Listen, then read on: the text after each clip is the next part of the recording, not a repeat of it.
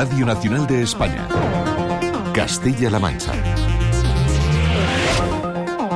¿Qué tal? Buenas tardes. Los agricultores de Castilla-La Mancha mantienen las movilizaciones y exigen un plan de choque. Hoy se han reunido con el presidente regional y el consejero de Agricultura. A continuación detallamos las conclusiones de esta cita. Antes vamos con la previsión del tiempo para este sábado que se presenta con un cambio de temperaturas, con lluvia y viento. Luce Peda Emet, buenas tardes. Buenas tardes. Mañana llegará un frente a Castilla-La Mancha. Se esperan lluvia, chubascos, alguna tormenta. Bajarán las temperaturas y la cota de nieve y el viento será intenso. Las lluvias se irán intensificando según transcurra la jornada, irán avanzando desde el noroeste hacia el sureste.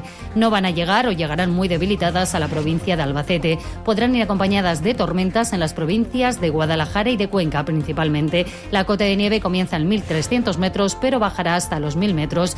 Y en las serranías por encima de 1.200 metros podremos acumular 5 centímetros de nieve. Precipitaciones que llegan acompañadas de fuertes vientos, rachas de viento que pueden superar los 70 kilómetros por hora y las temperaturas en descenso. La máxima se quedará en 8 grados en Guadalajara, 9 en Cuenca, 12 en Ciudad Real y en Toledo, 13 grados en Albacete. Es una información de la Agencia Estatal de Meteorología.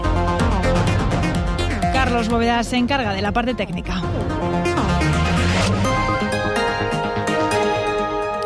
Las organizaciones agrarias de Castilla-La Mancha seguirán con las movilizaciones a pesar de la reunión mantenida hoy con el presidente Emiliano García Paje, cuyo resultado ha sido la constitución de un comité de seguimiento entre el sector y la Consejería de Agricultura y Desarrollo Rural que se abrirá la próxima semana. El consejero de Agricultura, Julián Martínez Lizán, ha indicado que espera que pronto se pueda cerrar el citado plan. Esperamos conseguir bueno, pues una continuidad al respecto con, con, las líneas marcadas en periodos anteriores y en los que se facilite el desarrollo agronómico en esas zonas de influencia de protección de aves esteparias. A pesar de este compromiso, las organizaciones agrarias seguirán con las movilizaciones, incluso anuncian una pronto en Toledo, aunque sin concretar fecha.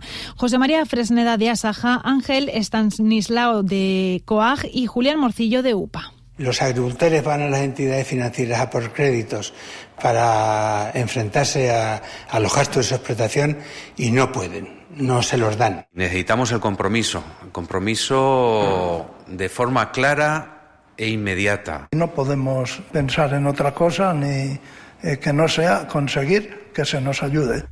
Cambiamos de asunto. Aumenta el porcentaje de población en vías de iniciar un negocio con un proyecto recientemente creado en Castilla-La Mancha. La principal razón para emprender es la necesidad de encontrar trabajo. Esta es una de las conclusiones que arroja el informe GEM sobre el emprendimiento en el curso 2022-2023. Carlos Javier Vergara. La tasa de actividad emprendedora en la región es del 5,9%, con una subida del 0,6% desde el año previo. El dato, que cuantifica a quienes están en desarrollo de un negocio o cuentan con uno desde hace menos de 42 meses, es igual a la media nacional. Cifra positiva, aunque no lo es tanto la razón detrás de qué motiva a casi el 80% de quienes emprenden, conseguir oportunidades laborales. Juan José Jiménez, director del informe. Estamos en un comportamiento reactivo para emprender, por falta de trabajo, porque los escenarios no son los deseables. Para apoyar la actividad emprendedora, la Junta pondrá en marcha ayudas a lo largo de este 2024.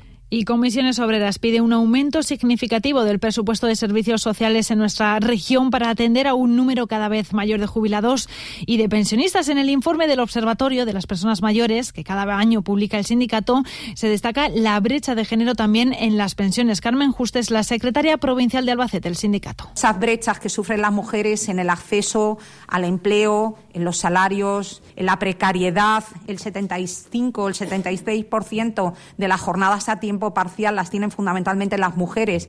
Y los colectivos ciudadanos integrados en la mesa de Talavera amenazan con tomar medidas legales si el Ministerio de Transportes y la Junta de Comunidades no cumplen los acuerdos firmados en 2007 en un protocolo que garantizaba el soterramiento del AVE a su paso por Talavera. Javier Alonso. Este colectivo ha emplazado al Ayuntamiento de Talavera a exigir a las administraciones nacional y autonómica a cumplir los compromisos firmados, que comiencen ya las obras de electrificación de la vía y que se inicien sin dilación las obras de la alta velocidad de la línea Madrid-Lisboa, que hasta ahora solo avanzan en el tramo extremeño. Desde la mesa advierten que no van a admitir ningún cambio que suponga la eliminación del soterramiento. Creen que el origen del retraso acumulado está en el cambio del trazado para llevarlo por Toledo. Javier Gil, representante de FEPENTA en la mesa. Que si Toledo al final quiere tener un enlace, que se haga el ramal. Pero ese no es nuestro problema.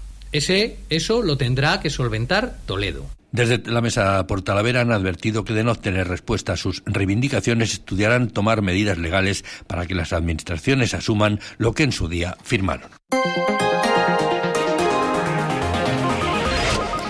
Vamos con sucesos. El Ayuntamiento de las Ventas con Peña Aguilera ha denunciado en sus redes sociales el robo de la Virgen del Águila, la patrona de este municipio. En un comunicado han mostrado su indignación y tristeza por este acto vandálico en la ermita del municipio. Hacen un llamamiento a la solidaridad ciudadana y piden que si han visto algún movimiento sospechoso lo comuniquen urgentemente a las autoridades. Y por otra parte, la Policía Nacional ha desarticulado una organización criminal de amaño de apuestas online con la que han captado a 53 jóvenes de la Comunidad de Madrid y Toledo como mulas. Uno de los cuatro registros realizados se ha llevado a cabo en Guadalajara. David Calvente es el portavoz de la Policía Nacional. Con esta señal, con esa captación de este FIT, lo que hacían era adelantarse unos entre 8 o 12 segundos, era un delay a las casas de apuestas, con lo cual realmente apostaban, apostaban digamos ya a, a ganador, porque ya sabían, por ejemplo, si se había producido una falta, si se había metido un gol y ha sido detenido por homicidio imprudente el conductor de un camión de reparto de mercancías que en la tarde de este jueves atropelló y mató a un ciclista de 66 años en Ciudad Real. El conductor dio negativo en los controles de droga y alcohol y se apunta como una posible causa del accidente a la mala visibilidad de la zona y a un posible despiste. Fernando Díaz es el jefe de la Policía Local de Ciudad Real. Extremar absolutamente la prudencia y la atención al volante y luego eh, los vehículos de dos ruedas tienen que ser muy visibles. Entonces, al margen de la obligaciones de que tengan que llevar o no tengan que llevar ciertos elementos de visibilidad, porque es muy frecuente ver aquí en Ciudad Real bicicletas por la noche sin luz. Entonces, cuando se junta todo eso, acaba provocando este tipo de problemas.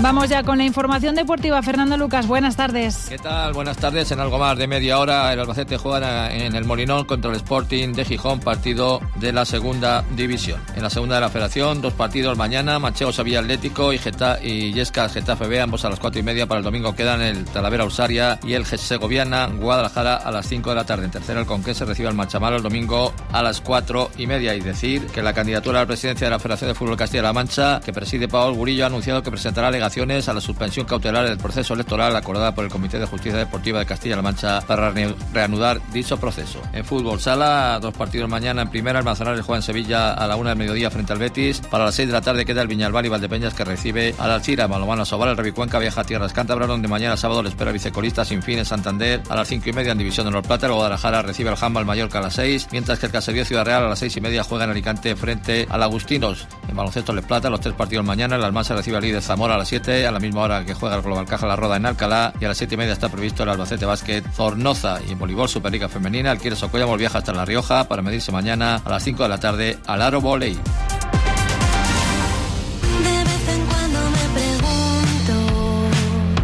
si sigo componiendo para mí o para el Chicas, sobresalto a quien estamos escuchando actúa esta noche en Guadalajara en la sala Óxido. Esta artista revelación del indie pop está de gira con su tercer disco Oráculo. Lleva componiendo desde los 14 añitos. Se presentó a Operación Triunfo y llegó a semifinales de este popular concurso. Chicas, sobresalto repite actuación mañana en Castilla-La Mancha. Estará en Toledo en el Círculo de Arte. Las entradas cuestan 12 euros.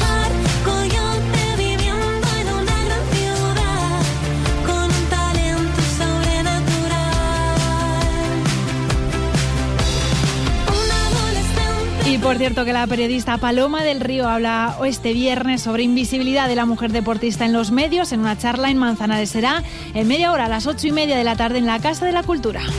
Quería ser como Madonna, confiaba mucho más entonces en mí que ahora.